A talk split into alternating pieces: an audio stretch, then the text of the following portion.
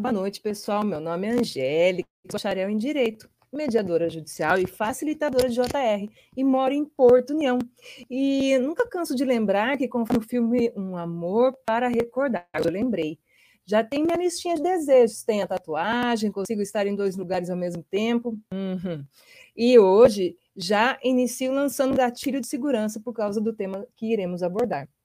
Para iniciar esse episódio, que está sendo visto agora pelo canal do YouTube e poderão ouvir pela plataforma do Spotify, vou contar uma pequena história que a professora Eliane Maio sempre traz com algumas observações. Uma história de décadas que todos nós já ouvimos com certeza, que é a história da de Neve.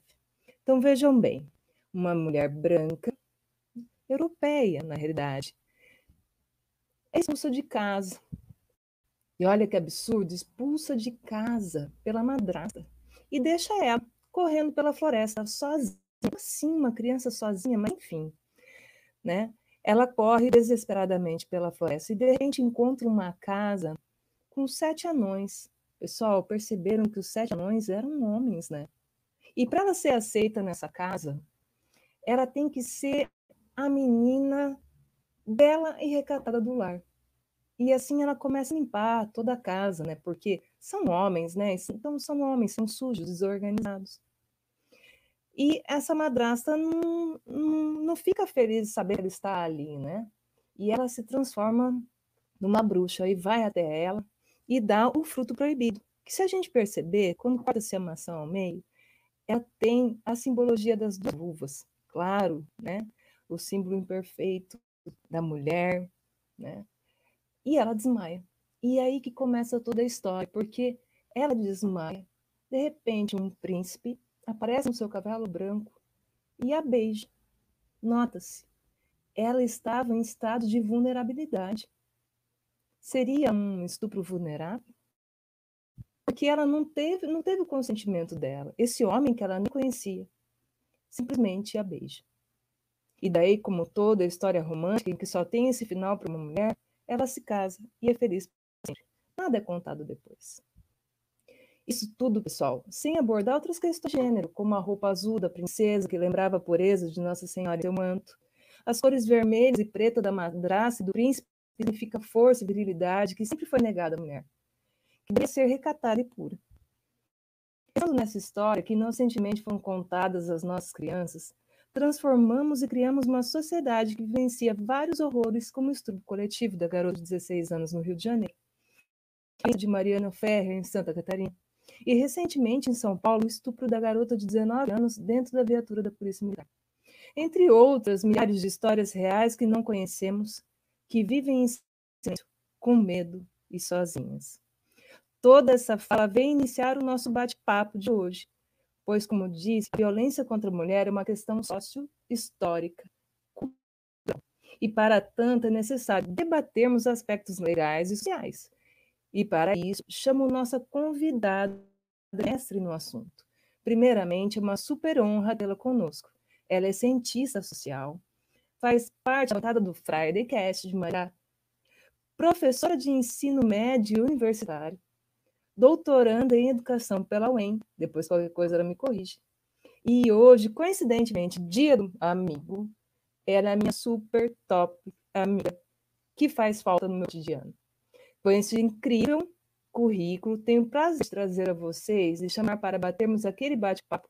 Professora Renata Oliveira, seja bem-vinda, se apresente, Olá, Angélica. Olá a todos e todas que estão ouvindo, já participando aqui ao vivo. Ah, bom, primeiro, obrigado pela apresentação. É, a Angélica é uma grande amiga. É, eu sempre falo que é daquele tipo de amiga que eu tenho falta no cotidiano, né? Principalmente porque ela faz uma bolacha de nata que eu nunca mais comi na minha vida. Então, deve ter uns seis, sete anos que eu não tenho este prazer. É, mas é uma amiga muito querida. Bom, como ela disse, eu sou professora, 16 anos na educação básica básica, sou professora no ensino, no ensino superior há nove anos, estou é, no meu processo final de doutoramento em educação, trabalhando com políticas públicas de educação à distância e também tecnologias digitais, e a temática de cultura do estupro sempre fez parte é, do meu cotidiano, faz parte do meu cotidiano, porque eu também gosto de me apresentar como uma mulher. Então, como mulher, eu penso muito na situação é, é, social de ser mulher, né, histórica, econômica, cultural de ser mulher.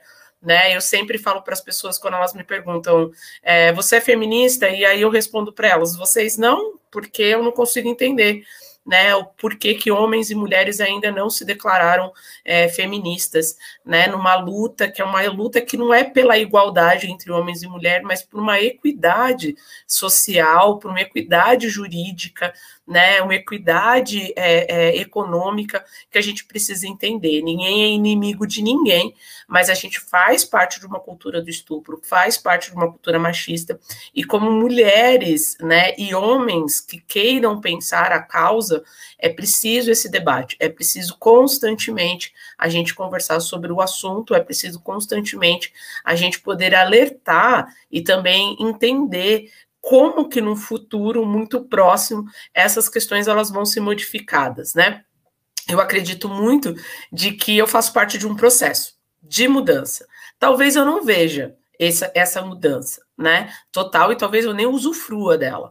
Mas eu espero que os meus filhos, as minhas filhas, é, outras gerações possam lembrar da gente, né?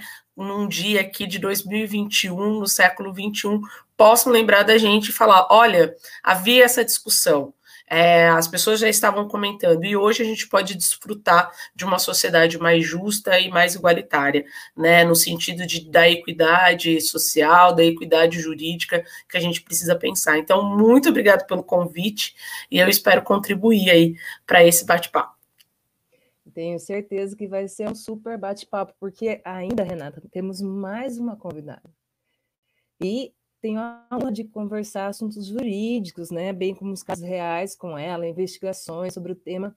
Então, vamos chamar a delegada Cristiana Honorato, delegada Polícia Civil do Rio de Janeiro e subsecretária de Políticas Públicas para as do Rio de Janeiro. Então, seja bem-vinda, doutora. Se apresente. Prazer, boa noite. Muito feliz e muito honrada de estar aqui com vocês.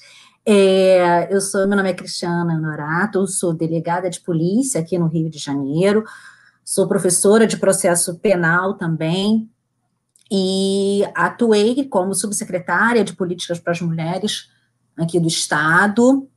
E o tema de estupro, cultura de estupro, o abuso sexual sempre esteve na minha pauta, né? Faz parte do meu cotidiano também, infelizmente, mas Todos os dias a gente ouve falar em violência contra a mulher.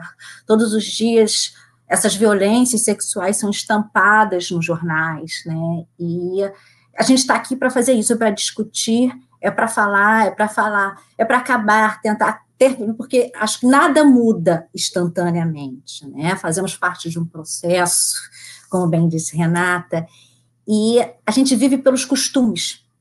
E se é costume, pode mudar. E como a gente vai mudar essa cultura?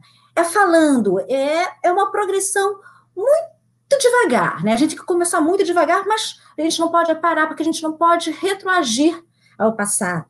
A cultura do estupro, ela começou lá na década de essa expressão, né, começou lá na década de 70, com a segunda onda do movimento feminista, e vejam, uh, quase quatro, quatro décadas depois ainda estamos aqui falando, tendo que falar, porque as pessoas também não entendem, não sabem o que, o que é a cultura do estupro, eles acham que a, a cultura do estupro seria só a penetração, né, a violência, esse estupro mesmo propriamente dito, mas não é só isso. A cultura do estupro está aí quando você julga uma mulher pela roupa que ela usa. Eu atuei no caso que foi emblemático, que todos falavam sobre o estupro coletivo que houve aqui no Rio de Janeiro, numa comunidade onde uma jovem de 16 anos ela foi abusada sexualmente e depois filmada, o vídeo foi jogado nas redes sociais e ela foi questionada, foi polarizado o tema, alguns defendiam, mas outros questionavam a conduta, a personalidade da vítima, como se isso fizesse parte do núcleo do tipo de estupro. Né? Então, é muito bom falar para a gente tentar esclarecer a, a, todos o que seria realmente a cultura do estupro. Né? E muito honrada de estar aqui. Vamos ver se a gente consegue acrescentar um pouquinho para cada um, né, que esteja nos vendo, ouvindo. Aí é sempre importante a gente é, falar que quem não estiver ouvindo agora, não participa agora, pode ouvir depois e deixar comentários para a gente, perguntar alguma dúvida que ficou no ar, que a gente tenta conversar com, com, com a professora Renata, com a doutora Cristiana depois, né? Assim, para tirar aquelas dúvidas, né? E daí, para a gente iniciar esse, como bem disse a, a delegada, vamos desmistificar esse, esse, esse conceito, né? O que é a cultura do estupro mesmo, assim, né? O que, o que vem a ser isso na parte sociológica, porque foi uma coisa bem interessante que a doutora falou, é, parecia que fazia parte do tipo, né? Parecia que é, é, isso tinha maior importância do que o próprio abuso, né? Então, Renata, fala, começa aí para nós, daí a doutora Cristiana pode complementar o que seria essa cultura do estupro realmente? Qual o seu conceito, assim, dentro da sociologia?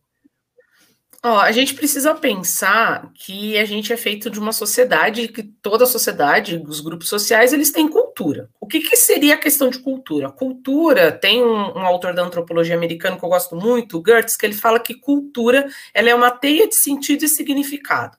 Então, quando você olha uma cultura, ela tem um sentido e significado nas ações humanas. Então, quando a gente fala dessas ações humanas, a gente precisa pensar onde elas são construídas. Quando eu falo de cultura do estupro, as pessoas elas confundem, elas acham que é assim. Cultura de estupro, eu estou chamando todos os homens de estupradores. O que eu estou dizendo com a cultura do estupro é que os homens, dentro da nossa cultura machista, eles são educados a serem potenciais estupradores. Aí você fala assim, nossa, que horror, né? Quando eu falo estupradores, eu não estou falando só do ato de penetração, que seria esse o crime. Mas eu estou falando de tudo que circula a ideia de que o homem tem poder sobre a mulher. E ele pode fazer as coisas, né? Ele pode. Toda vez que a gente vê um caso de feminicídio, né? E se a gente vê umas séries, filmes, depois a gente vai falar isso em um determinado momento, a gente percebe que quando é tratada essa temática é que a sociedade autoriza. Então, a cultura do estupro, essa autorização ao posse do corpo da mulher, a posse da mulher, ela existe estruturalmente dentro da nossa sociedade. Então a gente tem uma estrutura que desde pequeno já fala para o menino qual é o lugar que ele pode ocupar e para a menina qual é o lugar que ela pode ocupar. Então, eu sempre falo, tem uma antropóloga é, carioca, a Miriam Gondenberg, que ela fala que homens são bobos e mulheres são chatas. Ela fala quando ela estuda cultura. Porque ela diz assim: nós meninas fomos criadas para ser chatas. Como assim criados para ser chato? Ué, quando a gente é criança, a gente vai numa festa, a mãe coloca um vestido, é uma festa de criança, de 3, 4, 5 anos. A mãe arruma a menina igual uma princesa. Coloca um vestido, coloca lacerote, coloca sapatilha, não sei o quê. E a mãe diz assim para a menina: não pode correr, não se mexe e não se suja. Essa é a recomendação. O mesmo menino da mesma idade, a mãe tá levando três roupas dentro do, da, da bolsa. E ela ainda justifica para as amigas assim: aí ah, ele vai se sujar. Menina, ele não para quieto. Aí a menina quer brincar. Então ela fica parada, porque a mãe mandou ficar parada, e os meninos correndo começam a puxar o cabelo dela, a puxar o vestido dela, e o que, que ela faz? Ai, para! Ai, não pode! Então a gente foi criada para ser esse bebelô. Enquanto os meninos são criados para continuar dando cuecão, para continuar chamando os amigos de boiola, que não sei que tal, porque isso não tem problema. Só que o problema é, quando eu sou criado assim, eu sou criado para ser macho. E macho precisa, né? Eu, eu falo é, para os meus alunos, coçar o saco e cuspir no chão, para confirmar que é macho.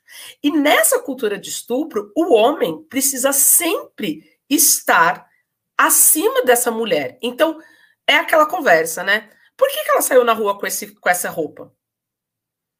E aí você pensa, mas qual é o problema da roupa dela? Não, porque ela tá provocando. Então, na cultura do estupro, eu, mulher, tenho que saber me, me comportar. E me comportar é o que a sociedade coloca como padronizado. Então, o meu cabelo, a roupa que eu uso, a maneira como eu sento, a maneira como eu ando, a maneira como eu falo, ela precisa estar de acordo com a sociedade machista. Se isso foge dessa estrutura, eu estou me colocando como um alvo desse homem que não precisa pensar em nada disso. Por exemplo, é, a gente tem visto, visto muito casos de feminicídio, né? Então, eu sempre é, é, lembro, né, e a gente tem tentado mudar esse ditado popular que diz: em briga de marido e mulher não se mete a colher. Por que, que esse ditado existia? Porque, na verdade, você não pode interferir porque o homem sabe o que ele está fazendo. Então, essa é a cultura do estupro. O homem sabe o que ele está fazendo, ele estava fazendo de maneira correta, o problema é que a mulher não fez a função dela. Então, a gente passa o tempo inteiro olhando e se questionando dentro dessa cultura de estupro quem somos como mulheres. Ao invés de sermos vítimas, a gente é aquela que provoca essas situações. Seja através da mexida que o cara dá na rua quando você está andando distraidamente, seja quando alguém fala da sua roupa, seja quando alguém é, diz para você como você deve se comportar. Então, a cultura do estupro é sempre colocando a ideia de que, assim, mulheres, se você não se comportar da maneira padronizada, o que acontece com você pode ser a violência. E não a ideia de que o homem seja um ser violento dentro de uma estrutura que continua propagando a violência como o lugar dele. Então a gente precisa pensar essa criação dos indivíduos, né? O Pierre Bourdieu trabalha com um livro chamado A Dominação Masculina, que eu acho fantástico, que ele vai dizer assim: olha só, olha para que que o homem é criado né? Em sala de aula eu sempre comento com meus alunos assim: nós mulheres somos criadas para ser mãe, profissional, amante, amiga, filha, é, empregada. A gente é criada para ser um monte de coisa. A gente tem vários problemas durante o dia. Tipo, se alguém falar assim, qual é a pior coisa que pode acontecer na sua vida? Na nossa vida pode ser o salto quebrar, o peito vazar o leite, a gente esqueceu alguma coisa, a gente não dá conta do trabalho, não sei o que, não sei o que. Quando você pergunta isso para um homem, ele fala duas coisas apenas. Ou ele brochar sexualmente, ou ele não ter dinheiro. Então, dentro dessa dominação masculina, dessa cultura, é que a gente cria esse indivíduo masculino para ser o dominante. E quando ele vai falir dentro dessas duas estruturas dadas para ele, é que a gente começa a pensar sobre o que, que é esse homem também. Então, a cultura do estupro é essa sociedade que ainda continua dando espaço estruturalmente para que o homem possa ser violento, para que ele possa ser canalha, para que ele possa ser é, é, alguém que te passe para trás, porque isso é ser homem. Então, quantas nós mulheres já escutamos isso? Então, na sociologia, quando a gente olha, e na antropologia, quando a gente olha para as culturas, a gente pensa assim: qual é a teia de sentido e significado que está sendo construída e que é aceitável aos grupos? E quando o grupo começa a rejeitar isso, é por isso que hoje nós mulheres somos chamadas de chatas. Ai, tá difícil ter um relacionamento hoje com a mulher moderna, porque elas são chatas, porque elas são muito cri-cri, porque elas debatem muito. Não é que tá difícil é que, na verdade, a gente começou a pensar qual é o lugar que a gente ocupa e a desconstruir essa dominância masculina, né? Por exemplo, se a gente está num lugar e a gente está dando risada, gritando, dando risada, conversando alto, a gente é exagerada. O homem, nossa, olha como ele tem amigos, como ele tem uma fala tal. Então a gente precisa entender isso né? É, a, a doutora deve ter muito mais casos, mas no caso de ser professora, eu já passei por situações em sala de aula, muitas vezes do ensino superior, de homens que o tempo todo me testavam para saber por que, que eu estava naquele lugar. O tempo todo. Então, eles duvidavam do que eu falava, duvidavam do texto que eu estava falando e tal. E aí eu me lembro de um dia muito emblemático, depois de um mês de aula, e um aluno incisivo. E eu me lembro, doutora, daquele caso é, daquela mulher que foi assassinada no Morro Carioca e foi colocado no camburão e o corpo dela rodou, né? E abriu e ela foi arrastada. E eu lembro que eu estava discutindo sobre isso, discutindo é, a desumanização a partir disso e tal. E eu lembro que esse aluno pegou e levantou a mão e disse assim: Ah, mas a senhora também quer que a polícia cuide de tudo? Até para abrir o, o, o, o, o carro e a mulher cair? Quando ele falou isso, eu lembro que eu já estava num, num estágio tão já louco com a situação que ele tinha me colocado. Eu lembro que eu parei a aula e eu bati a mão na, no quadro e eu disse a ele assim: qual é o seu problema comigo? Aí ele ficou olhando na minha cara. Eu falei assim: o seu problema é que a gente tem a mesma idade, mas eu estou numa posição muito superior à sua, né? E você me deve respeito. E aí a sala inteira ficou quieta. E ele, não, professor, eu não quis falar isso. Eu falei, é, você quis fazer isso, sim. O tempo inteiro você está fazendo isso. Então vamos colocar os, os pingos i. O problema é que somos da mesma idade, mesma idade, mas eu estou muito mais bem sucedida do que você. Então, isso é a cultura do estupro. É achar que a mulher tem que estar tá num lugar, é achar que ele tem que mandar qual é a roupa que eu tenho que usar, é achar que o homem pode mandar como eu tenho que falar né? E nisso, se a gente não desconstruir para as próximas gerações, a gente está replicando isso que está acontecendo como uma certeza, né? Aquela velha frase dos nossos pais e avós, mas sempre foi desse jeito, por que, que a gente vai mudar agora? Então é o questionamento que não leva à mudança, né?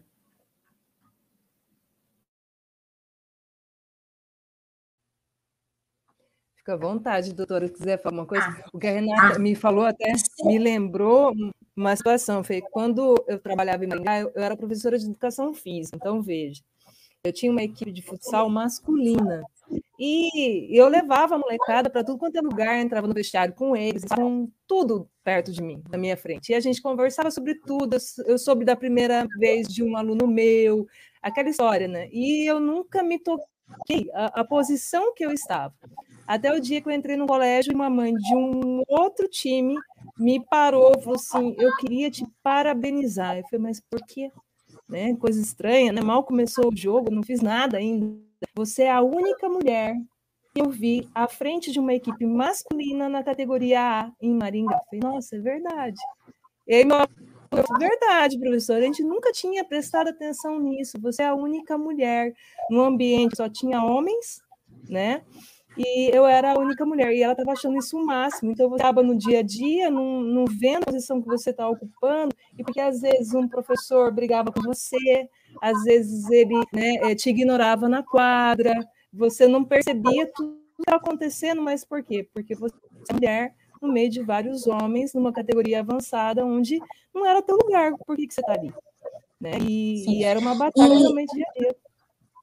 Sim, e é porque também fomos criados né, com essa estrutura machista, esse poder patriarcal.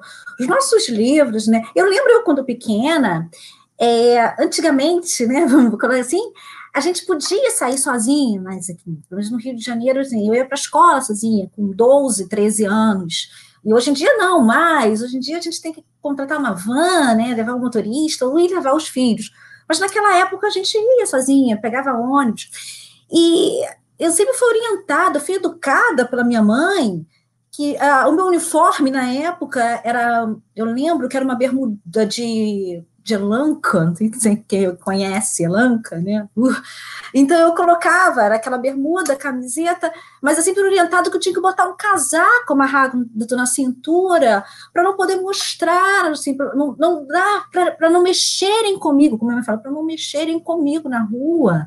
Veja, né? Como se fosse uma coisa permitida. A gente não mexe com um homem na rua, assim, com uma roupa, né? Então, como a gente foi criado nesse modelo patriarcal, essa estrutura machista, eu conceituo a, a cultura do estupro, todo, aquele todo comportamento que você relativiza ou culpa a vítima por aquela violência, como a mulher. Ah, mas por que ela está fazendo no baile funk? Ela pediu, né? A gente é muito xingado, assim, assim, as vadias. Lembrando da Marcha das Vadias, né, que ocorreu em 2011, quando o agente de segurança na Universidade de Nova York, ele vira e fala, para diminuir a violência, era bom que as mulheres se vestissem de, de não uma forma vadia. Ou seja, o que, que é isso, né? Então, é culpando a vítima pela violência. Você não, você, deixou o seu carro estacionado, por isso foi roubado? Não, ninguém fala isso. Mas sempre culpa ou tentam colocar a, a vítima como só menos, né? Dizendo assim, veja, nesse caso da, na Marcha da Vadia, todo mundo fica, nossa, que nome, né? Marcha da Vadia é um nome que choca, mas até para entender por quê, é uma ressignificação, por que vadia? Então, somos todos vadias, eu quero liberdade. Não somos vadias por conta disso. É, então, é, é bom passar, parar para pensar, e o que chocou mais nessa marcha da vadia foi o nome, marcha da vadia, do que a própria violência, né? Da, do, do, que aquele agente de segurança falou. Então a gente tem que começar a pensar, desmistificar e não retroceder. Eu acho que a gente avançou pouco, tá? Da década da segunda onda, de 70 até agora, acho que houve pouca, gente tem muita responsabilidade pela frente, tá? Até para as nossas antecedentes, né?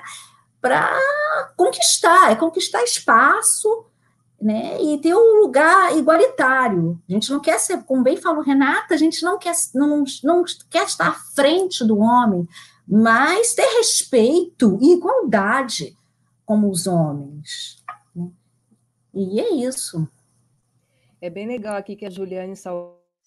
Quando a mulher anda na rua e verbalmente, ainda é obrigada a ouvir. Anda ser bonita. Como se ser bonita autorizasse os homens a assediarem as mulheres, né? Essa relação, a culpa nunca é da pessoa que faz, sim da mulher. A mulher tem que se cuidar, não pode se mostrar a mulher, porque senão o homem ele vai agir como um homem, quer mexer com você, não te dá a liberdade de aceitar ou não, né? E, e, é uma coisa bem interessante que a Renata trouxe, a doutora trouxe também, em relação ao caminhar, à evolução, né? A mudanças culturais, a mudanças sociais, o direito, ele tenta correr atrás disso. É um pouco mais lento, principalmente na parte do legislativo, mas ele tenta desesperadamente correr atrás disso. Até no caso que a Juliane fala, existe a respeito sobre isso, né?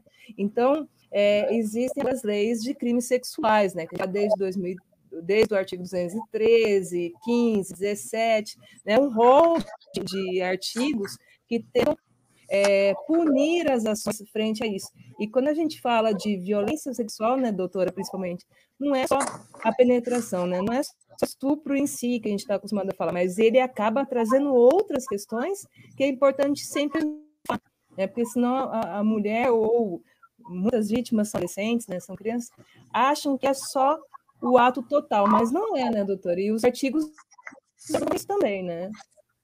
Sim, sim. A violência sexual, ela é dividida em dois grupos abuso sexual e exploração sexual. No abuso sexual, a gente tem o assédio, tem o estupro, aquele estupro que efetivamente com violência grave ameaça, há o estupro de vulneráveis. Então, há essas divisões. Veja que a OMS ela conceitua também o, a violência sexual como todo ato, até te quis sinalizar aqui, que é todo ato sexual ou insinuação sexual indesejadas, em ações para usar de qualquer outro modo a sexualidade de uma pessoa por, por meio da coerção, independente da relação com a vítima, em qualquer cenário, lar ou local de trabalho. Aí eu pergunto: quem nunca foi assediada num transporte público? Houve casos eh, divulgados em São Paulo, Rio, de, dessa violência sexual. E para isso, teve que fazer leis. Né? Veja que a gente teve uma lei, a gente tem a nossa lei da, de 2006, que é a Lei Maria da Penha, que é a terceira melhor, foi, foi considerada a melhor lei do mundo. Né? Foi uma grande conquista, uma lei super importante para as mulheres, na luta contra a violência, né, a violência doméstica, que abrange a violência psicológica, violência sexual, violência patrimonial. E em 2018, a gente teve a Lei 13.718, que colocou o caso da masturbação no coletivo, né, que agora virou crime, que antes a gente, né, os operadores de direitos, delegados, a gente, a gente capitulava numa contravenção, mas agora virou crime, né? O artigo 215, que dá a pena de 1 a 5 anos. Essa lei também de 2018, acho que foi que até com base no estupro coletivo ocorrendo, ocorrido em 2016, ela trouxe a figura do causa de aumento de pena quando houvesse o crime de estupro coletivo, né, por um grupo de pessoas. Então, em razão desses fatos ocorridos, em razão do clamor popular, houve essa lei e colocando também a causa de, de aumento de pena no caso de estupro coletivo e o estupro corretivo também. Mas o que, que é o estupro corretivo? Vou dar o um exemplo. É quando você estupra a pessoa em razão da sua orientação sexual. O estupro, o estupro de lésbica, de homossexuais, muito ocorrido, né? E esse também é uma causa de aumento de pena, que seria o estupro corretivo. Essa foi a conquista em 2018 também. A gente teve outra lei muito importante, que foi a lei do feminicídio, né? Que foi agora em 2015, que houve uma qualificadora para o crime de homicídio praticado contra a mulher em razão dela ser mulher, fazendo a pena de 12 a 30 anos de prisão. E todos esses foram grandes conquistas né, que a sociedade teve, até porque no Código Civil de 2016 a gente ainda tratava da anulação do casamento, que o homem poderia anular o casamento se a vítima não fosse virgem, né? Trazia também no nosso Código Penal, trazia a figura da mulher honesta e vários crimes sexuais, se a mulher for honesta, mas o que é mulher honesta? Né? O que é? Então, houve uma grande evolução, sim, da legislação quanto a isso, mas aí eu pergunto, as penas foram mais severas, você vê que a pena do feminicídio é de 15 a 30 anos, mas eu pergunto, e aí, a gente tem a lei e a gente tem a razão, hum. mas ainda não conquistou, é muito precária o nosso direito. Né? É, eu, eu me lembro de uma lei que é de 2005, né, que vigorou até 2005, que é a lei que dizia que se fosse estuprada e o estuprador falasse que queria casar, ele era perdoado também, né? Sim. Isso existe até 2005. Então eu fico pensando assim, olha o tamanho da, da mudança cultural que precisa ser feita, porque a gente é um dos únicos países que tem duas leis para proteger mulheres. Não bastou uma.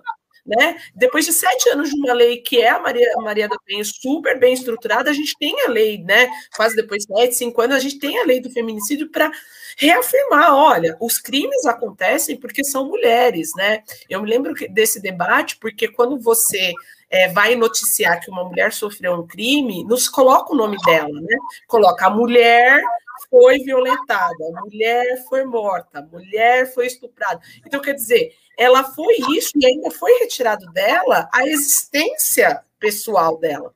Porque ela só se resume depois em ser uma mulher. Então, se ela se resume a só isso, é por isso que o feminicídio tem que ser tratado como crime contra a mulher. Né? Porque é o fato da gente ser mulher que já nos coloca em risco.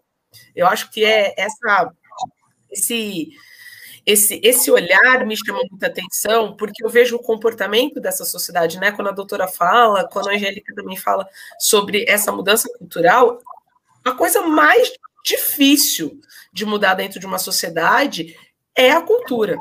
Então, embora a gente tenha lei, embora isso está lá, mas ainda tem pessoas que vão dizer assim: olha, é, ela provocou, ou ela não era mulher direita, né? Ou ela desonrou este homem, ela desonrou. Olha o que ela fez, né? A gente tá aí com o caso do DJ, super em alta e tal, não sei o quê.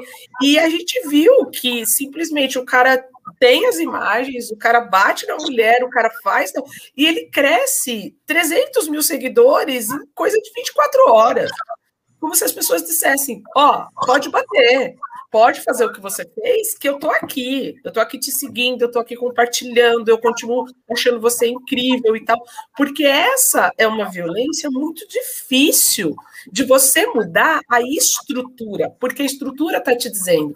Em 2020, aqui, doutor em Maringá, e aconteceu isso no Brasil inteiro, mas aqui em Maringá, né, como a gente está aqui, como eu estou aqui, é, houve um, exposer, um exposer no Twitter, onde as alunas começaram a falar das, dos assédios sofridos por professores em escola particulares de Maringá, de ensino médio. E aí eu me lembro que surgiu nomes de colegas de trabalho, e eu me lembro do comportamento desses homens dentro da minha, da minha relação de trabalho. E aí eu lembro que alguém me chamou e falou assim: Olha, você viu, você não vai falar nada, que não sei o quê. Aí eu lembro que eu falei assim para a pessoa: Você já conseguiu reparar que na maioria das escolas particulares aqui de Maringá, os coordenadores são homens, os diretores são homens, não existe coordenadores pedagógicos, são professores que se destacam dentro da sua área e aí é convidado para ser. E esses mesmos caras são os caras que são a maioria dos professores dentro das instituições privadas. Aí a pessoa falou assim: como que você fez isso? Eu falei, porque eu sou uma professora e eu consigo contar no dedo quantas professoras mulheres fazem parte dessas escolas particulares. E eu falo mais: qual é o perfil dessas mulheres para estar ali? Porque eu falei, nunca ninguém perguntou o que é uma sala de professores. Na maioria, homens. A gente é muito desrespeitada. E aí, ou você se transveste da mulher forte, da mulher que não deixa ouvir qualquer coisa, ou você é massacrado. Porque quando tem contratação, doutora, de professores, é muito engraçado. Os professores masculinos falam assim: é mulher? É solteira?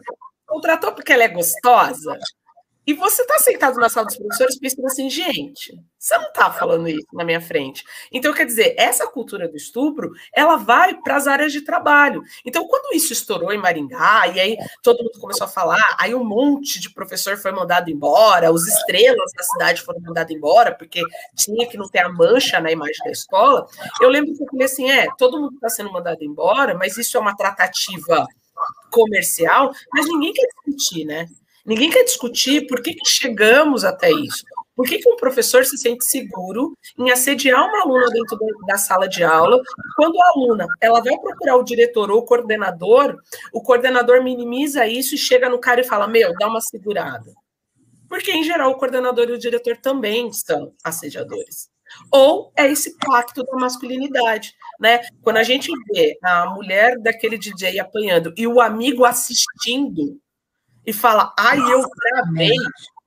Não, você não travou, você faz parte de um pacto masculino que existe dentro dessa cultura do estupro, que é, ah, um cara, ah, não foi bem assim. Não, mas a menina também já viu a roupa que essas meninas vão para a escola, como que é, não sei o que tal. E aí você para e pensa, peraí, eu estou discutindo uma coisa que não é um, são 15 colégios e todos têm problema. Então, a ideia de cultura de estupro precisa ser discutido para até mesmo quais são os meios sociais que a gente está deixando que isso aconteça. E aí eu falei, olha, se você for olhar nas escolas, a professora é a professora de letra, ou é a professora de arte, ou é a professora de inglês, no máximo. Os professores restantes são tudo professores homens. Eu falei assim, eu sou a única professora de sociologia da cidade na escola particular. Eu era única, né? Eu tenho mais uma amiga, a Fernanda, que está na escola particular. Mas, assim, a grande maioria não era. Então, quando estourou, foi aquela coisa que todo mundo, nossa, como assim? Não, não pode estar tá acontecendo. Não está acontecendo porque isso já acontecia dentro da sala dos professores. Isso já acontece na reunião dos professores. Os professores falam da menina. O professor fala do menino gay da sala. Ele fala. E a gente, mulher, fica olhando aquela situação e pensando, nossa, o que está acontecendo? Então, essa estrutura de, de, de, de, dessa cultura de estupro, ela está dentro da nossa sociedade e ela vai sendo institucionalizada. Ah, não vou contratar professora mulher, tem filho, vai dar problema. Aí é muito emocional. Olha, no ensino médio, eu não posso ter professores emocionais, eu tenho que ter professor máquina, porque o aluno só tem que passar. Ele não pode ver que o professor chora, que o professor tem vida, ele não pode ser isso, né? Eu brinco com os meus alunos, as minhas redes sociais não tá a professora Renata. Minhas redes sociais está Renata. Então lá é a minha rede social.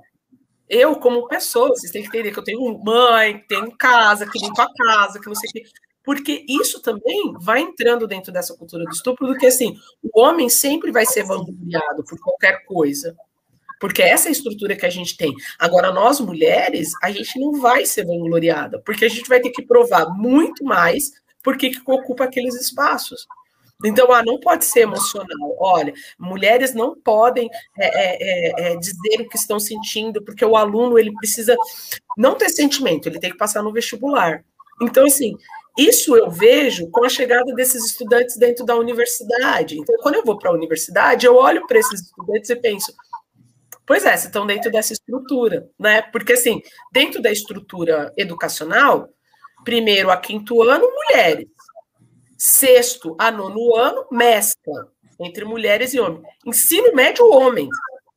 E quando chega na universidade, é que retorna um grupo de mulheres. Mas esse grupo de mulheres é sempre vista tendo em, em jogo a dúvida em relação à sua orientação sexual, tendo em jogo por que está encalhada, por que não está casada, tendo em jogo, que aí também tem todos esses critérios, né, de ser mulher, o que, que é uma mulher bem-sucedida, né, então assim, não casou, não tem filho, por que que tá aqui, olha, é por isso que não tem um relacionamento, porque fala demais, né, então todas essas questões, elas vão sendo colocadas socialmente, e aí a gente chega na lei, imagina você viver no século XXI dentro de um país que em 2005 dizia, olha, se você for estudado, o cara falar, eu caso com ela, tá tudo certo. Então, essas relações, elas precisam. É muito bom o que a doutora falou. A gente tem a lei, a gente tem a racionalização. O problema é que a gente não mudou a cultura. Exatamente. Só para você ter uma ideia, doutora, aqui em Maringá, a gente tem a Secretaria da Mulher. E hoje é um delegado que está na frente. E aí, quando a gente questionou isso, aí todo mundo veio, não, mas ele é super competente. A gente falou assim: não é uma questão de competência, é uma questão de que a mulher que chega até a delegacia, ela já está contra. Ou ela já foi atacada por um homem. Como que ela se sente segura de falar para uma figura masculina o que aconteceu? Porque aí é essa mudança cultural, né? Veja que até pouco tempo, agora que o STF recentemente, que declarou inconstitucional a tese defensiva da legítima defesa da honra. Então, assim, eu fico pensando, até agora, os advogados, eles defendiam os, os, os, agressores com a tese de legítima defesa da honra. Até o podcast Praia dos Ossos, que vai até indico, acho que a gente vai ter oportunidade de falar disso, que fala exatamente do caso da, da, da, da Diniz, né? Eu esqueci o nome dela, acho que é isso, né? Então, ele fala. Isso. Né? A Ângela Diniz é a nossa a primeira, né? É a nossa Sim. grande expoente, assim. A Miriam Gondenberg faz uma tese sobre ela. Ah, na década de 80, né? É, porque, assim, a honra, a honra é da pessoa, entendeu? Você não tem que transferir a honra para outra pessoa. É, e assim, outra coisa que você me falou, que eu lembrei muito do caso do DJ, a gente tem que ver aqui três atores né, naquelas cenas horrorosas. A gente tem que ver que havia duas testemunhas e que nada fizeram para evitar aquelas agressões. A gente tem que ver a figura de, daquele autor, o DJ, que depois ele vai a público justificar o injustificável. O que, que ele tinha que falar diante daquelas imagens? Né? E você vê a menina ainda, a, aquela jovem que ela, ela estava com vergonha, ela estava com medo, aquilo retrata exatamente a figura da vítima quando ela chega numa delegacia de polícia, quando ela chega num órgão. O abuso sexual, ele é subnotificado, muito mais que a violência. A violência sexual, a agressão, a subnotificação, sim, que é altíssima, porque as mulheres não denunciam, as mulheres não querem denunciar os seus agressores. O amor delas, com quem tem filhos, ou aquela dependência econômica, uma dependência psicológica. Mas eu digo que a violência sexual ela é duas vezes mais subnotificada. Por quê? Porque a mulher ela não quer ser discutida a personalidade dela, a roupa que ela estava usando, e ela sabe que na instituição será assim, ela vai, vai ter que ouvir piadas. Então, elas não vão, elas não vão aos, aos órgãos competentes para denunciar os casos de abuso. E isso é muito sério, é muito sério. Outro caso, é, outra coisa também que eu até notei, porque eu achei interessante quando você estava falando da, nas reuniões, Renata, tem um filme, O Escândalo, que fala do diretor, do fundador da Fox, né? Também acho que é muito bom para os ouvintes, que ali ele coloca mesmo, não, vamos mostrar a, as pernas dela, foca, mas dá um amplo para colocar as pernas dela. Né? E assim, e ali eu vejo, eu fico analisando pelas vertentes dos personagens. Eu vejo que aquela menina, aquela mulher que estava lá, ela tinha escolha. Não sei, porque a gente também não pode querer que a pessoa tenha o comportamento que você, olhando de fora, vai ter. Ela, vai, ela precisa conquistar o espaço profissional e ela precisa daquele trabalho, daquele salário. É, você vê que ela fica constrangida ali, né? Enfim, essa é, é nada muda de, de uma hora para outra, mas a gente tem que sim. Acho que é progressivo. Vamos falando para essa cultura. Eu costumo dizer, doutora, para os meus alunos, que a gente precisa entrar no sistema. E quando a gente entra no sistema, a gente vai implodir ele por dentro. Então, eu costumo dizer que a gente precisa.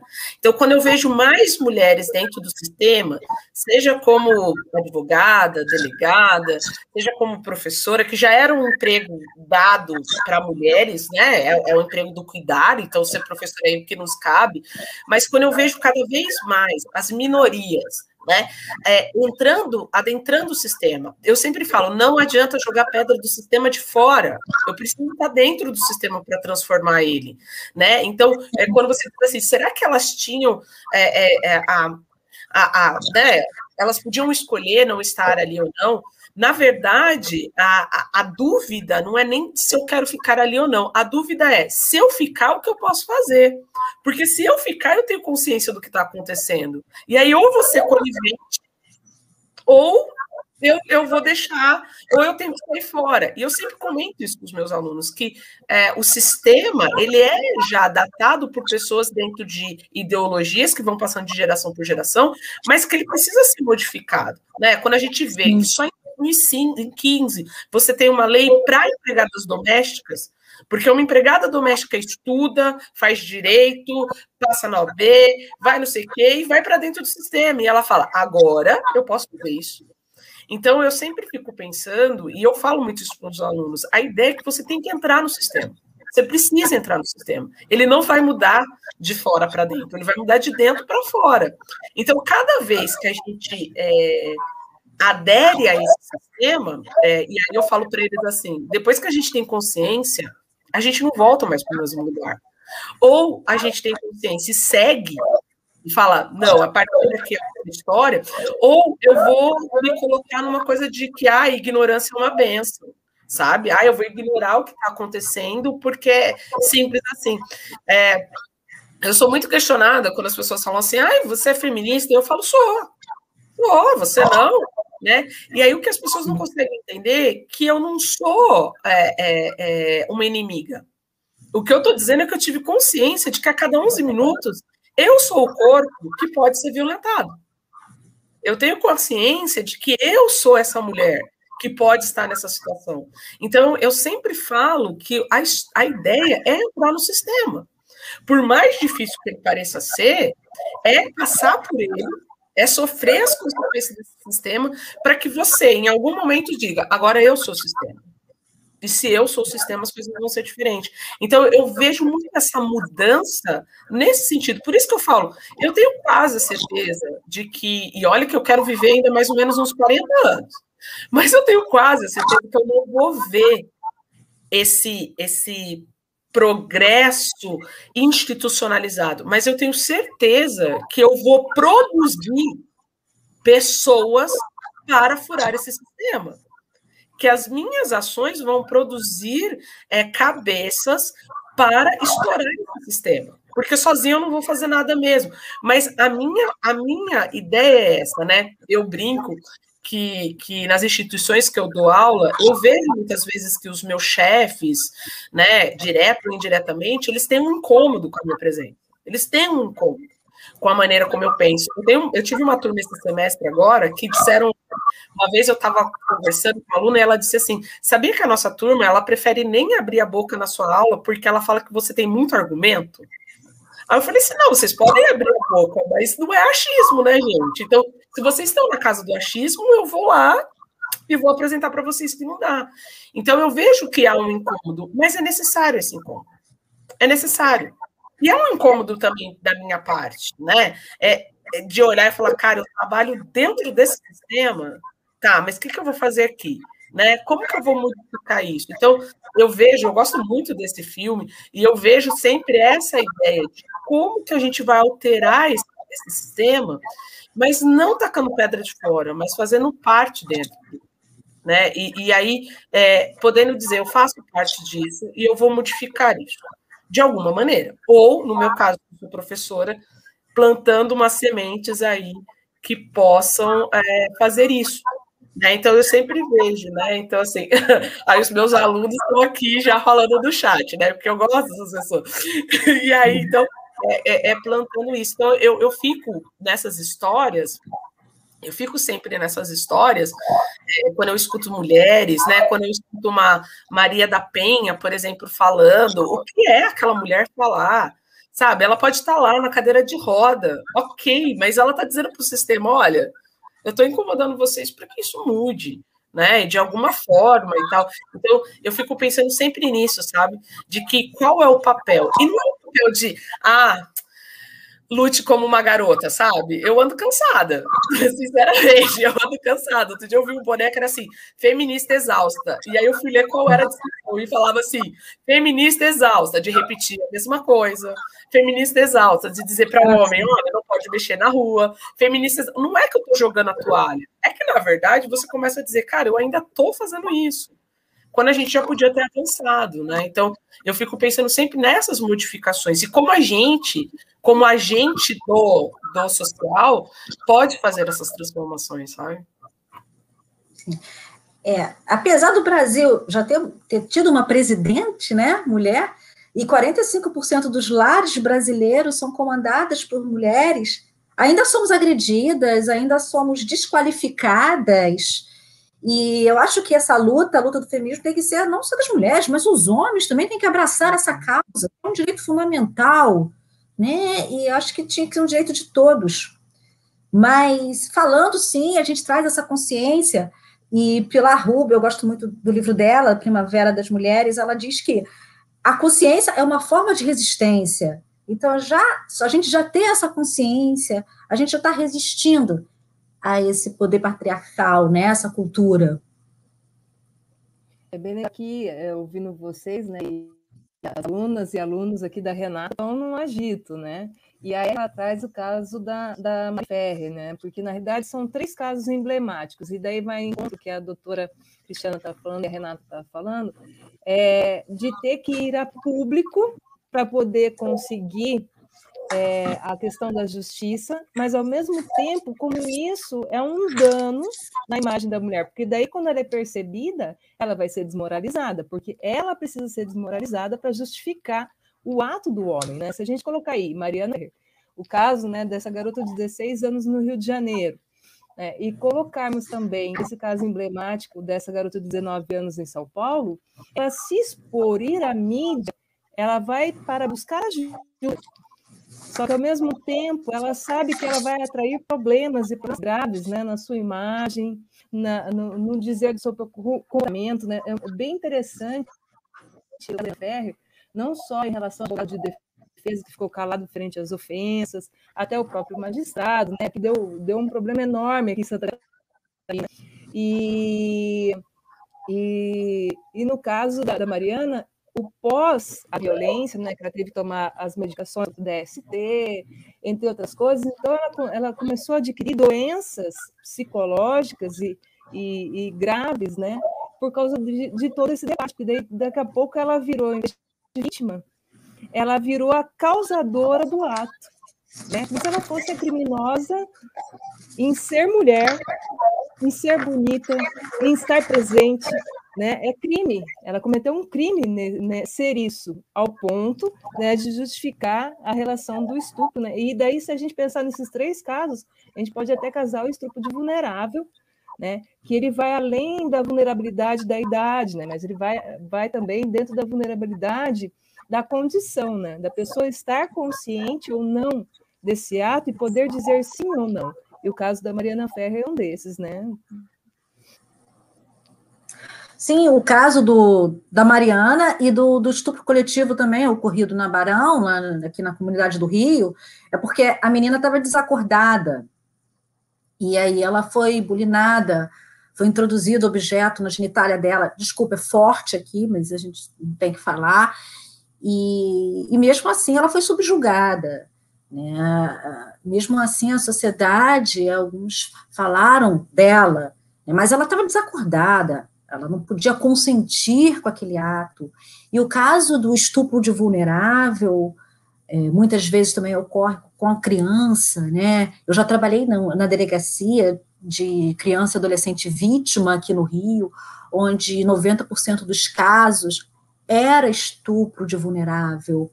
E o que a minha experiência prática é que o abusador ele tem prazer em submeter, é submeter a pessoa àquela violência.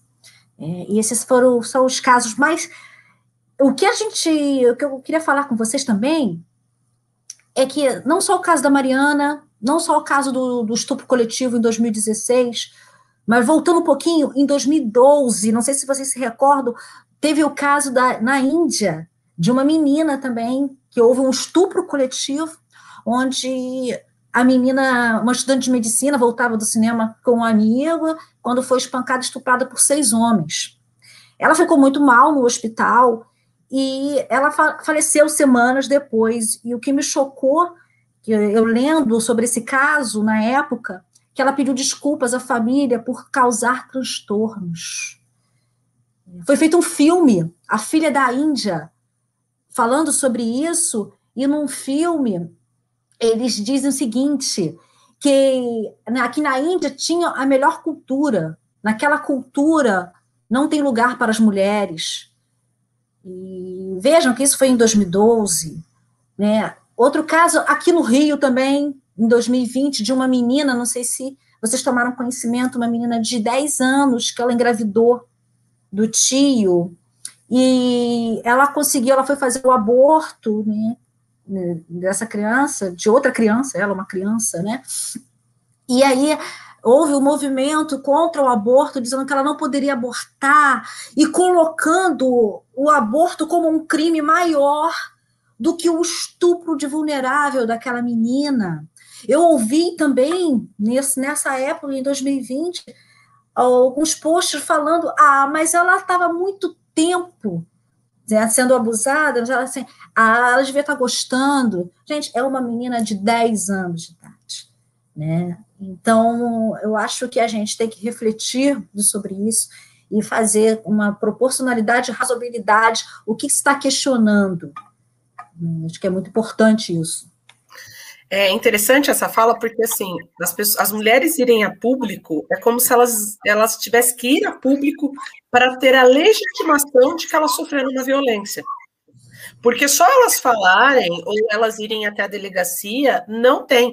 Tanto é que essa, essa a, a esposa desse DJ, ela primeiro posta as coisas na internet. Ela não vai procurar a delegacia, né? Ela posta. Porque ela sabe que se ela postar e depois ela procurar a delegacia, ela já tem que são as redes sociais. Né? E graças a Deus que foi filmado, né? Graças a Deus que foi filmado. Exatamente, que ela guardou. Sem dúvida. Não, e que ela guardou, porque as filmagens são de dezembro e novembro. Aí eu escutei as pessoas dizendo assim: nossa, mas ela estava guardando desde dezembro, olha, passou sete meses.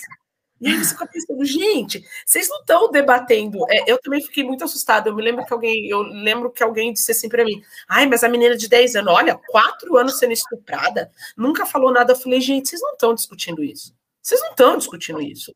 Vocês estão discutindo é essa é uma, uma forma de relativizar coisas que não deveriam ser relativizadas. A gente Porra, não deveria. O menino está sendo muito relativizado. Exato, tipo assim, coisas que a gente não tinha que colocar em dúvida. Houve um crime, ponto. O que, que a gente ainda está falando sobre isso? Há uma ação, ponto. Eu, eu falo que às vezes eu fico na minha casa sozinha e montando é, perguntas na minha cabeça que eu gostaria de falar assim para as pessoas envolvidas. Por exemplo, doutora, a gente teve aqui em Maringá semana passada é, a recusa de que as pessoas é, possam usar nome social como funcionários da prefeitura. Só para você ter uma ideia, a recusa. Os vereadores votaram contra. Eu falei que eu gostaria de chegar nesses vereadores e perguntar assim: eu não estou entendendo. Qual que é o problema da pessoa querer chamar o fato dela se identificar? O que, que você tem para me dizer? Porque, na verdade, isso é uma lei nacional, é federal. A própria Universidade Estadual de Maringá já concede isso de uma lei estadual. O que, que uma cidade está discutindo ainda se o funcionário público pode se identificar ou não? Então, há uma, relativa, uma, uma, relatividade de coisas hoje na nossa sociedade, dentro desse, desse, desse governo que a gente tem desde 2018, é, há uma relativização das coisas que não são relativizadas. Uma garota tem 10 anos, foi estuprada há 4 anos, está grávida. Ela não tem condição corporal para ter essa criança. Ela não tem como, ela é uma criança. O que, que se pode fazer? E aí eu me lembro, né? Nesse caso, a menina foi tirada dentro do hospital porque tinha lá uma corrente de oração. A menina foi colocada Sim. num carro. Aí o médico, que é um médico lá de, é, de, de, do Pernambuco, de Recife, é o cara que agora vai ser achuvalhado. É ele que vai sofrer a pressão. Então, assim, eu me questiono hoje quão difícil está sendo a gente falar o óbvio quão difícil está sendo a gente entender o óbvio, né? É, muitas vezes eu vou para a sala de aula e os alunos fazem umas interrogações que eu paro e eu penso assim, mas não é óbvio para você? E aí você tem que ser muito educado de falar assim, não, volta aqui, volta sete casinhas que eu vou te contar. Eu vou te dizer o que acontece, né? Por exemplo, é, é você está aí no Rio de Janeiro. É um lugar que eu adoro ir. É, eu sou carioca de coração, eu brinco, eu amo, eu me sinto ótimo no Rio de Janeiro, né? Aí toda vez que eu falo isso, as pessoas falam assim, mas a violência, gente, eu sou turista. Turista vai para Zona Sul. Gente, calma, né? No máximo que eu cheguei foi ir na Igreja da Penha, mas lá em 2010, com o alemão pacificado, eu andei no Bom Dia.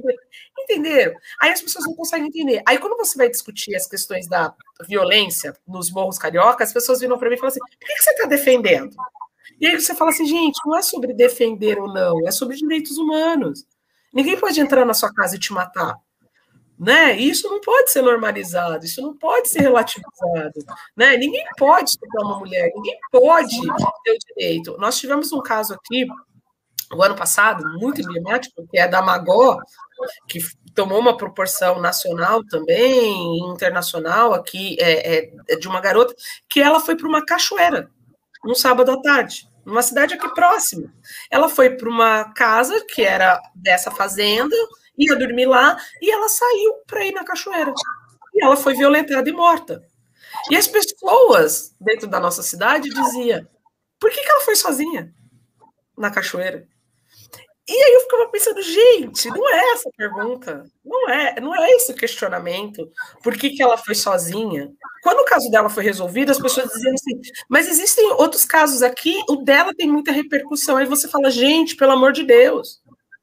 Não é sobre isso, é sobre que se o dela foi resolvido, a gente tá, vai ter que resolver o outro. Os homens vão começar a ter medo de fazer isso. Não é porque eu não sei, a sensação que eu tenho é que, como é uma estrutura, e como é uma cultura, os homens não têm medo. Eles não têm medo. Eles não têm, eles não têm a certeza de que eles vão ser punidos. Né? Aí a gente volta na questão do DJ, porque tinha a mãe da menina, tinha um amigo assistindo, mas ninguém faz nada, porque eu tenho a razão. Então, essas questões me, me irritam no sentido de que, assim, quais são as perguntas que as pessoas estão fazendo com coisas que para mim parecem óbvias, né? Sim. É que está enraizado, né? E até próprio, voltando ao estupro, esse coletivo que eu participei, que, eu atuei, né? A gente, graças que foi filmado, e eu falei muito isso, foi até na, na audiência, eu pude de expor isso, que se não houvesse aquele filme da prática do ato sexual, a, não, não ia acreditar, aquela vítima seria desacreditada. Então, foi filmado, como o caso da, do DJ, porque foi filmado? Eu não sei se ainda tinha as lesões aparentes. Se não tivesse, seria duvidoso. Será que foi praticado ou não? Mas voltando à violência sexual, o exame de corpo delito é determinante. É importante, desculpa, mas não é o determinante para a causa. A palavra da vítima tem que sobrepor isso, que muitas das vezes não deixa um vestígio. O abuso sexual de uma criança muitas vezes não deixa vestígio, a língua não deixa vestígio. Então, é muito importante a gente acreditar na vítima. E é bem, é bem interessante que a doutora Renata traz isso, porque hoje, por exemplo, em relação à criança, aqui no Paraná, por exemplo, eu não sei como é no Rio, tem os Nucrias, né? Os Nucrias são as delegacias especializadas que existe já o psicólogo para ouvir as crianças e adolescentes desse crime, né? As escutas humanizadas, né? O, o depoimento especial. Em Santa Catarina tem as DPCAMs, que tem as, as psicólogas também dentro da delegacia da mulher para ouvir casos de estupro contra a mulher. Então, assim, há uma mudança muito grande nessa na oitiva da, da pessoa que é violentada para que possa é, fortalecer essa relação da, do valor do depoimento da mulher. Né, e da criança e do adolescente, né, sem que ela seja revitimizada, né, o que a própria lei fala né, do depoimento sem dano. E, e, e, uma coisa bem interessante que a Renata traz é. E aí? Punibilidade cada vez mais forte, leis cada vez mais fortes, tanto que o feminicídio ele já passou pela Câmara dos Deputados, está no Senado agora, para aprovação como típico, crime típico feminicídio não qualificadora, mais, e o avanço de 12 para 20 anos, então seria mínima de 20, máxima de 30. Então ele já está no Senado essa discussão desse projeto de lei para essa mudança. Ou, né, Renata e, e é, ou só políticas públicas, fortalecer mais a Lei Maria da Penha, que, que vem nesse intuito, ou somar os dois. Eu preciso aumentar a punibilidade, fortalecer políticas públicas, como seria o caminhar né, para a transformação, para mudança social e também que o, o direito faça a sua parte. Né, que a Renata falou do medo, né, da punição, de saber que realmente vai ser punido, mas ao mesmo tempo atacar nessa relação das políticas públicas eh, seria esse caminho que a mulher e o homem têm que seguir, a exigência dos dois, porque daí me lembro que a Eliane Maia fala do empoderamento, né? O empoderamento da mulher não pode ser sozinho, ele tem que ser compactuado, né? O homem, né, educando os seus, né? E a mulher se fortalecendo. Né? Eu, eu vejo isso. O que, que vocês acham? A, a Joyce Bert, ela fala no livro dela do empoderamento que a gente tem uma, a gente tem esses conceitos muito errados. Empoderar não é olhar no espelho e falar eu tô linda, maravilhosa, vou para o mundo sair assim. Não é sobre isso. Empoderar é eu poder falar eu tô linda, maravilhosa, vou para o mundo, mas eu permito com que outras mulheres também se sintam assim, porque isso é um pacto coletivo. Então, a mudança, Angélica, perpassa para mim pela educação. Temáticas como essa tem que estar dentro da sala de aula. Orientação sexual, é, conversas sobre violências, conversas. Isso precisa estar dentro da sala de aula. E isso de uma maneira muito presente em todas as etapas. Não pode ser temas esporádicos porque aconteceu em algum lugar. Né? O empoderamento se dá assim, quando eu sei que há um problema e ele é coletivo, ele não é só meu. Não é só eu, Renato, que sofro como mulher, mas é o fato de ser mulher dentro de uma sociedade brasileira que todas as mulheres passam por isso. Eu me lembro que a primeira vez que eu tive é, noção, e mais do que noção, mas um gatilho muito forte numa rede social foi quando houve aquele movimento do Me Too, que era o meu primeiro assédio. E eu comecei a entender que todo mundo que tem a minha idade, eu vou fazer 40 anos esse ano, que todas as mulheres que estão nessa faixa de 40 anos é, sofreram algum tipo de assédio sexual. Todas as minhas amigas tinham relato todas as mulheres tinham relato. E aquele movimento na internet fez as pessoas falarem de relato. Eu me lembro quando a Xuxa foi no Fantástico falar que ela sofreu violência sexual. O quanto ela foi atacada, porque onde já se viu que ela falou assim.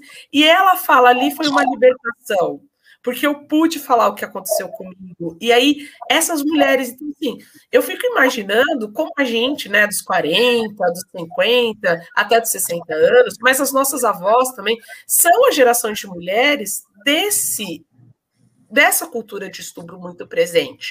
E como essas novas gerações são justamente a minha, a nossa geração tendo consciência disso que está dizendo, olha, não, não pode lá no seu corpo, não pode sentar no seu, não pode sentar no colo, não, não tem que dar beijinho na boca. Não é assim que faz as coisas. Porque aí eu penso no poder da educação. Porque aí a criança começa a questionar, e é uma educação que é familiar, mas que também é uma educação de formação crítica de pessoas, né? Então, assim, é... e aquela coisa, né? É, a Erika tá, tá falando aqui desse, desse post, né? Coloque um pontinho aqui em quem já sofreu.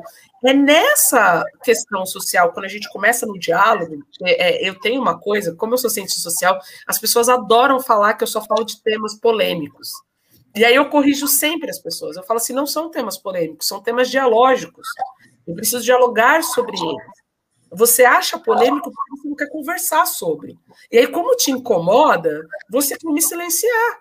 Então, não é polêmico, é dialógico. Então, eu penso que o lugar também é na educação, no lugar da, de que uma racionalização da lei seja de fato, de fato entendida. Né? É, a gente não estuda política dentro das escolas. E quando a gente vai falar de política, é sempre muito chato.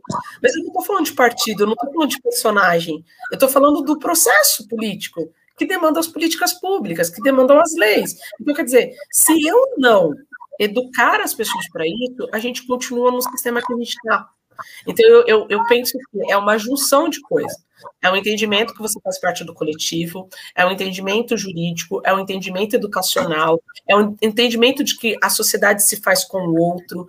É esses entendimentos. A gente está numa sociedade do ter. A gente está numa sociedade do eu faço, eu posso, eu sou. E é por isso que a gente está numa sociedade tão adoecida psicologicamente, fisicamente, emocionalmente.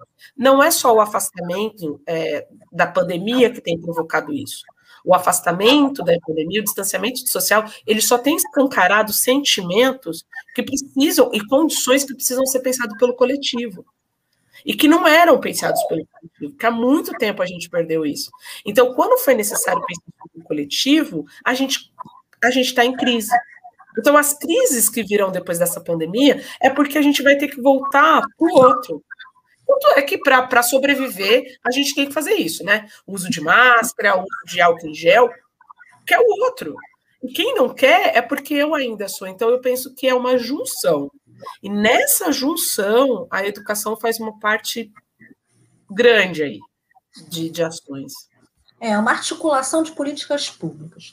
É na educação, é colocar, assim, falar de violência de gênero nas escolas, para aquelas crianças, né, meninos e meninas, desde cedo começarem a tentar mudar essa cultura. E esse empoderamento, Renata, muito bem falado, é um empoderamento coletivo.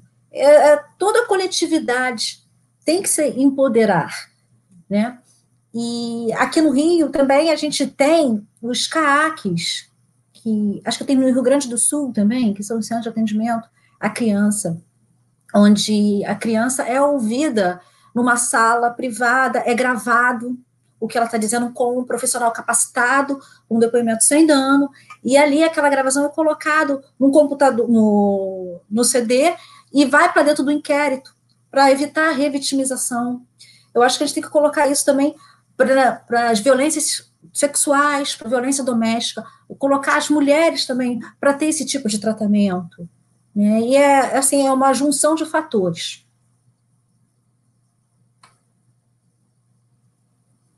E a gente está caminhando para o fim, né? E esse bate-papo é muito a gente acaba discutindo vários coisas, né? É o direito associado com a, com a sociologia porque ele faz parte, né? Os dois são casados, não tem como tirar o direito do social, não tem como fazer essa visão. O direito vive em prol da sociedade e a sociedade formula novos direitos. É, é, é nessa linha da contramão, né? A gente nunca fala, a lei não surge do nada. Né? A lei ela surge do encontro social, formou uma sociedade, começa a ter leis novas, começa a ter convívio, e esse convívio tem que ser regulamentado de uma forma para que tudo viva na harmonia e paz social, né, que a gente fala tanto. E isso. E daí uma coisa interessante que a gente sempre faz um podcast é trazer séries, filmes, outros podcasts, né, e livros. E daí, é, Renata e Cristiana, eu fiquei assim, eu assisto, adoro filmes, né, gosto muito, sempre gostei e sempre desde a da, da escola sempre assisti filmes que traziam essa relação de violência de gênero, né, em relação ao feminismo, né, principalmente aqueles que falam do papel que a mulher deve ocupar no espaço. Né? E eu falei assim, não, eu vou, eu vou deixar um pouco a Flor do Deserto, que eu assisti esses dias, né, que é da mutilação é, da genitália feminina, que era realizado na África, né, e também é, a Fonte das Mulheres, que fala dessa relação, né, da mulher e o seu espaço, e da luta dela por igualdade, até mesmo a luta dela para poder não precisar buscar água. Veja, que a água esteja dentro do seu território para que ela não faça tanto esforço. E daí eu encontrei um documentário americano chamado Audrey e Daisy. E ela vem trazer muito essa relação da cultura do estupro, né? Que são duas jovens que foram estupradas, né, dentro dos seus ambientes escolares, né, por amigos de irmãos, amigos que elas achavam que eram delas, né? É um documentário muito forte, assim, traz o que aconteceu com elas após o estupro, né? tendo que provar que eram vítimas. Uma teve a, a possibilidade de ter sido filmado e tirado foto dela, né? para que fosse provado realmente que o estupro aconteceu. Mas ela teve um fim muito trágico, porque daí a sociedade se voltou contra ela, porque ela era a culpada, ela era mentirosa, ela provocou, onde já se viu tá ali. É aquelas velhas frases que a gente conhece, né? e a outra também, ela foi estuprada por, pelos amigos do irmão, vejam bem. E como não foi filmado, ela passou como mentirosa. Era mentira dela, ela que provocou. Onde já se viu uma menina de 15 anos, uma da manhã, está fora de casa. Né? E a luta constante dela para provar que isso aconteceu e ela nunca conseguiu provar. Né? Então traz muito essa relação e no documentário eles falam sempre, né, dessa cultura do estupro e proteger os meninos, porque os meninos os meninos eram filho do fulano, filho do ciclano, e ela, ela, ela não é vítima, ela provocou tudo isso. Né? E ele vem abordando isso o tempo todo, e depois é, a família faz um, um site para ajudar as vítimas, acolher as vítimas, né? desse tipo de situação, o pai começa a falar como as famílias devem tratar essa relação. Então, assim, virou depois um trabalho social muito forte referente ao caso das duas meninas. Né? Então, achei assim, um, um documentário bem bacana para trazer as pessoas que estão ouvindo agora e vão ouvir depois essa relação da cultura do estupro que acontece com as meninas que são violentadas, né? como elas são deixadas totalmente de lado e começam só a observar seus comportamentos, suas roupas, o que elas estavam fazendo ali, e elas são culpadas, elas são culpadas o tempo todo, e os meninos né, é, vão seguindo a sua vida, seguem em frente, eles acham engraçado, eles acham engraçado delas nuas, acham engraçado filmar, eles acham que eles não fizeram nada demais. Né? Esse documentário está muito forte. Você sabe, Angélica, falando isso, eu me recordei aqui de um caso que eu atuei, na época eu estava na delegacia de atendimento à, criança vítima, que é uma delegacia específica mesmo, né, para esses casos, de, de depoimento de uma mãe para uma menina de 10 anos que tinha sido abusada sexualmente. Ela foi na minha, no meu gabinete e falou o seguinte: eu falei para ela, se referindo à filha, eu falei para ela para não deixar mexer na pepeca dela, que ela vai apanhar. Eu sempre disse. E a menina, por ela ter sido educada, orientada, assim, não, você não pode deixar mexer na sua genitália. E alguém, um, um, um maior, um abusador, vem e mexe, ela se sente culpada. Criança, meu Deus, eu deixei mexer na minha genitália. Eu sou culpada. Então eu não posso falar para minha mãe, porque senão ela vai me bater. Porque foi assim que essa mulher orientava sua filha, né? que a culpa é dela. Falando de séries, aproveitando a oportunidade para dar a palavra a Renata, a série que, que eu gostei muito foi Bom Dia, Verônica. Essa série retrata, assim, tem vários aspectos. Retrata o caso da mulher vítima de violência doméstica, que ela se coloca, ela tem uma violência, porque antes da violência doméstica, a, a agressão física, àquela agressão psicológica, ao estupro psicológico daquela mulher, onde ela se sente culpada e ela fazia a, aqueles atos junto com, com o marido porque ela se sentia culpada, né? É todo o envolvimento, todo o mentor ali, né? Então é muito. E outra coisa também desse do, do Bom Dia Verônica, além do, do caso da menina, é, é o caso do, do próprio. Desculpa, que, é que eu joguei água aqui, a Will é. Aí eu tô querendo secar. Então, é o caso da, da, da, policial, né? Porque a policial ela começa a falar sobre o, o caso de violência doméstica e outra, outras vítimas se encorajam e vão, vão denunciar. Né? Então, é muito importante isso, né? Você vê como uma pessoa conseguiu encorajar vários. Né? E no filme também o escândalo retrata isso, né? E outra que eu gostei também, que eu tô apaixonada, é o Conto de Aya também, que é, é a série, ao livro também. Eu li o livro, tô vendo a série, e retrata muito bem, é uma ficção, mas é assustadoramente real. É, fala da, da, de várias posições das mulheres, né? Há aquela mulher a esposa que se veste de azul e tá ali né, para servir ao homem, mas que tinha a aia, que era para procriar. E é, é muito, é, é, muita, é uma aflição quando você vê né, o caso do, do abuso sexual praticado. E no livro ela fala uma coisa que assim que aquilo o que ela passava né que ela era segurada pelas mãos pela esposa enquanto o homem a penetrava ela dizia assim que aquilo não era um estupro, porque ela poderia ter tido, escolher né, uma outra forma. Mas que não, ali eu ouso discordar. Há o estupro, sim, porque ali ela estava sendo constrangida aquilo. E qual era a outra alternativa dela? Morrer ou não ser uma não mulher? Então, há o estupro, sim, no naquela, vários estupros. Enfim, então só esse é, é o que eu indico, né? É, esses três, a série e o filme, eu acho muito importante. É, eu, eu, eu, confesso que o conto de Ai eu demorei muito para ler, porque eu fiquei extremamente é, mexida com tudo, e eu concordo, para mim é uma ficção muito próxima, né? E fala muito desse fundamentalismo religioso que pode tomar conta de tudo e determinar novamente esse lugar. Então, hum. ali o conto de Aya, para mim, é, é, é nervoso nisso. Então, eu não tive coragem de ver a série ainda, porque eu realmente sofri muito lendo o livro, eu não sou muito de demorar para ler, mas eu lembro que ele eu levei quase sete, oito meses, porque me doía.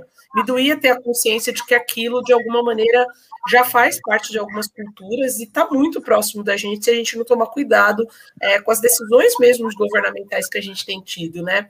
Ah, as minhas indicações é uma. Um, primeiro, eu queria indicar o documentário Silêncio dos Homens, porque eu acho fundamental que a gente também fale desse lugar dos homens, né? E é um documentário ótimo para tratar essa coisa mesmo do grupo de homens para falar sobre violência, para falar do que, que, eles vão fazer, né? Para dizer qual é o lugar do homem. Tem uma cena que eu acho impressionante que é um, uma roda, e aí em algum momento o, quem conduz a roda pede que eles se beijem no rosto. E aí é o rosto de homem. E como é difícil para o homem virar para outro homem e dar um beijo no rosto, pelo menos na nossa cultura brasileira. E ali ele vai dizendo: se você não é sensível com o outro, se você não foi educado ao sentimento, ao amor, precisa se reeducar. Então, a minha dica é o Silêncio dos Homens, é, de filme, de série. Eu gosto muito do Coisa Mais Linda, que é uma série brasileira, né, que retrata ali é, é, a, questão da, da Leila Diniz ali de uma maneira sem citar ela, mas é muito relatado isso, tanto a primeira quanto a segunda temporada, a questão da honra, a questão do lugar da mulher, a questão da mulher negra, né, que é muito diferente as violências sofridas, né, de uma mulher branca, classe média, uma mulher negra da favela, né, e assim por diante. Eu gosto muito, muito dessa discussão, acho é, fundamental essa discussão, assim, é, e fico sempre pensando muito sobre ela. E uh, eu acho que de filme.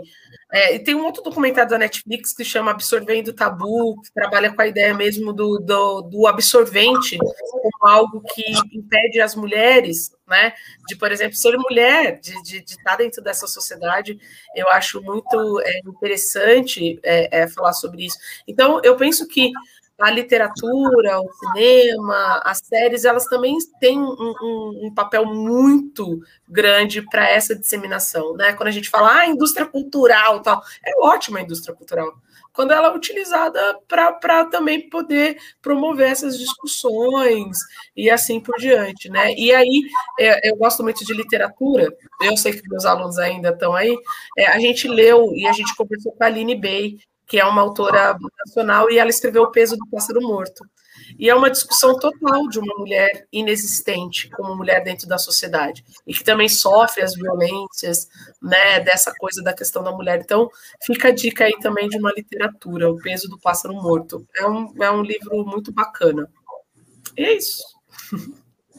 Aí, meninas, então eu vou pedir para vocês na despedida, vou falar uma frase para as pessoas que vão ouvir no Spotify, né? Que amanhã a gente já consegue colocar editar e colocar esse, esse vídeo em forma de áudio no Spotify e já difundir né, para todo mundo. Quem gosta de assistir vídeos, né, igual o Adriano fala, eu não sou bom de ouvir, Angélica, meu negócio é assistir.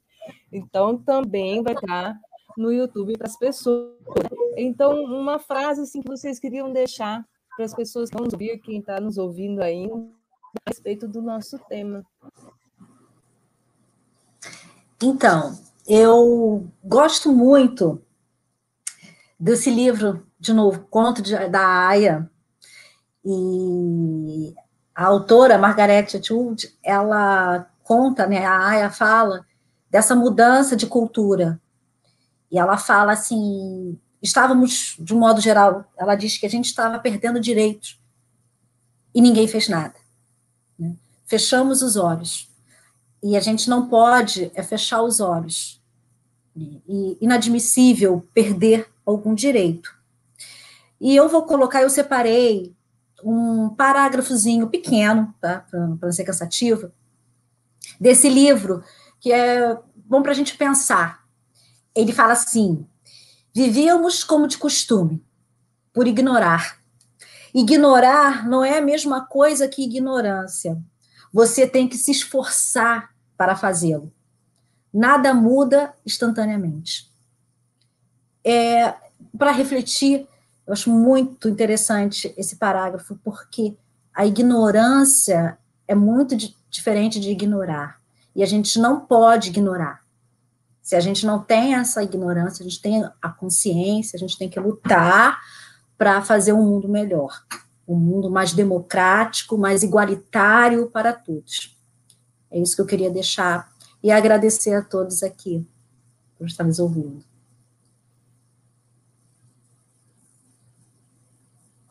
Fechado o áudio. Renato. Opa, desculpa, fiquei pensando um pouco da, da, da questão da frase e tal. E aí é, eu acho que, que a frase que me vem à cabeça quando a gente pensa nessa cultura de estupro e tal, e aí tendo uma carioca aqui na, na bancada, é a frase da Marielle dizendo: Eu não serei interrompida. Então, é sobre isso. A gente não será interrompido. E mesmo se a gente for interrompido, a gente ainda vai deixar por aí sementes para serem plantadas. Então, eu acho muito forte essa frase. Eu não serei interrompida. É, e aí eu fico pensando nisso. E uma outra, e aí eu fiquei pensando numa outra coisa aí, puxando para a música, é, eu, eu tenho pensado muito na música da Rita Lee, que diz, né? Eu hoje represento a loucura, mais o que você quiser, tudo que você ouvir sair da boca de uma grande mulher, porém louca. E quem acha a gente louca dentro de uma sociedade é sempre o outro, né? E sempre os homens, na maioria das vezes, ou, como a doutora colocou aqui, aquele que tem a capacidade de ignorar, que é muito mais difícil do que só ser um ignorante, né? Eu gostei muito disso. Ignorar é um trabalho, hein? É um trabalho. Então, primeiro, eu acho que é isso. Eu não serei interrompida. Show. A gente sempre deixa os canais né, de denúncia, até falei com a doutora, né? Que tem os canais comuns, né? Que é os 190, os Sim. 180. Hoje, aqui no Paraná, nós temos a nós temos o botão do pânico para quem tem é, protetivas de urgência já de modo online. Nós temos o boletim de ocorrência online para mulheres que não podem ir até a delegacia da mulher e fazer isso à distância, né? Mas principalmente o 190. E depois vem as delegacias da mulher, no CRIAS, né? DECAMES. E, e é assim, não só quem sofre violência denuncia, mas quem sabe que ela sofre a violência, auxiliar, porque muitas precisam é, de ajuda para ir numa delegacia. Muitas precisam desse auxílio. E não é, não é pedir para ela assim, ó, quando você quiser, me chame. Não, vamos embora, eu vou com você, te dou a mão e eu vou junto porque muitas precisam disso, muitas. A gente já, a gente dentro do podcast já vivenciou muitas situações dessas, de mulheres que precisavam de alguém que desse a mão e fosse com elas. Mas nós temos esses também, esses canais, né, de auxílio. E agora foi falado, né, no, no Fantástico a respeito do sinal vermelho, né, na busca de ajuda das farmácias a nível nacional. Mas nós no Paraná temos uma lei que em qualquer instituição privada ou pública dessa mulher chegar com o sinal vermelho pedindo essa ajuda, mas as pessoas têm que estar preparadas. Aqui no Rio também. Também, né, doutora? Então, isso sim, é sim. muito forte. Isso a gente tem que falar para as mulheres poderem buscar ajuda, mas também nós temos que falar para que as pessoas possam atender com dignidade essas mulheres. No Rio, doutora, a senhora tem alguma uma diferente, que seja 80, 190, que queira abordar, né? Não, não, sim. É o Disque 100, que é o o oficial dos direitos humanos, né? Lá a gente recebe denúncias de abuso sexual infantil, enfim, toda forma de violação de direitos humanos, diz que sim. O Disco 80, que é específico para violações da mulher, né? Canal para mulher. Temos o Disque Denúncia aqui no Rio, e o Disque Denúncia também ah, outros estados também, como Espírito Santo, Pernambuco, São Paulo, e Salvador. Aqui no Rio, o telefone é 2253 1177. E o da Polícia Militar, né, que é o 190, que seriam os canais comuns. Aqui a Polícia Civil também recebe denúncia através do 197. Acho que esse seria do, diferente dos outros estados. Eu venho agradecer a Renata, a doutora Tiana, foi um bate-papo fantástico, necessário, importante. Agradecer as pessoas que estão com a gente até agora. Beatriz, olha, Renata, é sementes, sementes verdes, tá? A Beatriz é a nossa semente verde, verdinha. Né? amo de paixão, está na psicologia né? o Alisson, Juliane, Érica, agradecer todo esse pessoal, a Adri do Sejus, que o Sejus aqui é um canal é, dentro do judiciário que também as mulheres podem dar ajuda, crianças, né? Nós temos o projeto Confiar aqui, que vem antes da lei do depoimento especial, né? que já houve crianças, né? partindo da dignidade, o respeito à proteção da criança. Então, é, eu venho finalizar o podcast agradecendo todo mundo, falando que amanhã vai ter o link já gerado lá no, na plataforma Spotify. Também falar da, do cuidado com a Covid, que a Covid não acabou, está aparecendo novas né, situações aí.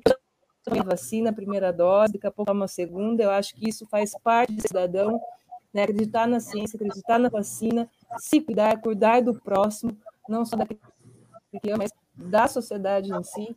Né? Isso é muito importante. E falar também que como vai ter o aniversário da Lei Maria da Penha, agora em agosto, nós vamos ter dia 2 de agosto, em homenagem ao aniversário, falar com a desembargadora Ana, Luiz, Ana Lúcia Lourenço, da CEVID, do TJ Paraná, que ela vai trazer sobre o protocolo de atendimento do feminicídio dentro do Paraná, e já existe um protocolo a respeito disso. E dia 9 de agosto, nós vamos ter a doutora Eliane Maia e a doutora Thalita Ruda para falar sobre violência doméstica, no caso das mulheres que não conseguem sair dessa situação né, de violências dentro do matrimônio.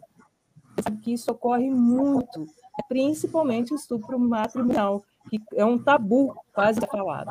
Né? E ainda amanhã, sobre as DSTs, né? a Michelle, aqui é, da, da Secretaria de Saúde, ela vem contar para nós, um episódio bônus, como, é, como ocorre essa busca à saúde, que tem que ser, é, até falar para as meninas, que tem que ser após 72 horas da violência sexual para tomar a medicação contra DSTs e a respeito é, da vidação, que é aquele processo é, do coito e que daí a, a fecundação ligeira, né? São as pílulas do dia seguinte. Então, ela vai nesse episódio bônus a respeito disso, que é muito importante. Vai estar lá também amanhã, tá bom? Então, me despeço do pessoal, me despeço da Renata, né? Dia do amigo Renata, a gente não pode esquecer. Me despeço da doutora Cristiana, foi um grande prazer. É, como eu falei para o pessoal, é uma pessoa maravilhosa, atenciosa, Na hora que eu conversei, já de prontidão, falou, top, né? E isso é muito bacana, porque as, as, pessoas precisam ouvir, a gente precisa debater, a gente precisa conversar, e nada melhor do que pessoas que, que entendem disso profundamente, né? Muito obrigada a todos. Obrigada, Obrigada.